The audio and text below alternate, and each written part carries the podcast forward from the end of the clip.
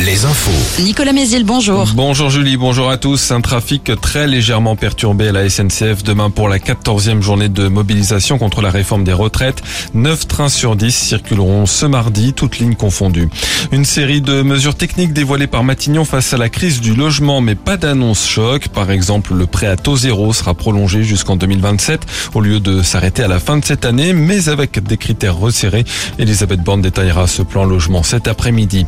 Près de 2000 personnes vont porter plainte contre Renault et Nissan ce lundi. Il s'agit de l'affaire des moteurs défaillants. 400 000 voitures en auraient été équipées euh, entre 2012 et 2016, dont 133 000 en France. Une quinzaine de modèles des marques Renault, Dacia et Nissan sont concernés. Les propriétaires de ces voitures constataient une surconsommation d'huile qui conduisait parfois à une casse moteur prématurée. Va-t-on vers une hausse prochaine des prix des carburants? Dès le mois prochain, l'Arabie Saoudite va réduire sa production de pétrole d'un million de barils par jour, une manière de faire remonter les cours du brut.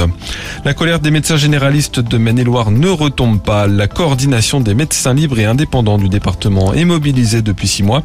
Elle proteste toujours contre la politique de santé du gouvernement et la hausse du tarif des consultations qu'ils jugent insuffisante.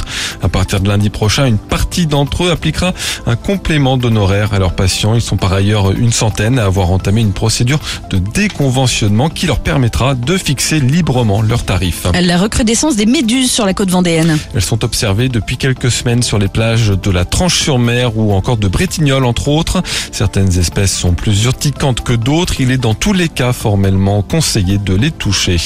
Au Sable d'Olonne, le coup d'envoi officiel d'un chantier de grande envergure ce lundi, la pose de la première pierre des Sables d'Olonne Arena.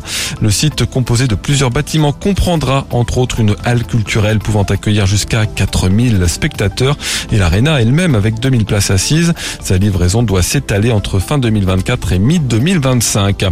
La commission de discipline de la Ligue de foot se réunit à la mi-journée pour statuer sur les suites à donner à l'incident survenu lors du match de Ligue 2 Bordeaux-Rodez vendredi soir. Une décision qui aura des répercussions sur plusieurs clubs, à commencer par les Girondins qui demandent à rejouer le match. Le top 14 de rugby, le Stade Rochelet affrontera samedi Bordeaux-Bègles en demi-finale du top 14. L'UBB vainqueur hier en barrage contre Lyon. Enfin le temps, beaucoup de soleil encore pour ce lundi avec des maxi entre 27 et 29 degrés. Très bonne journée à.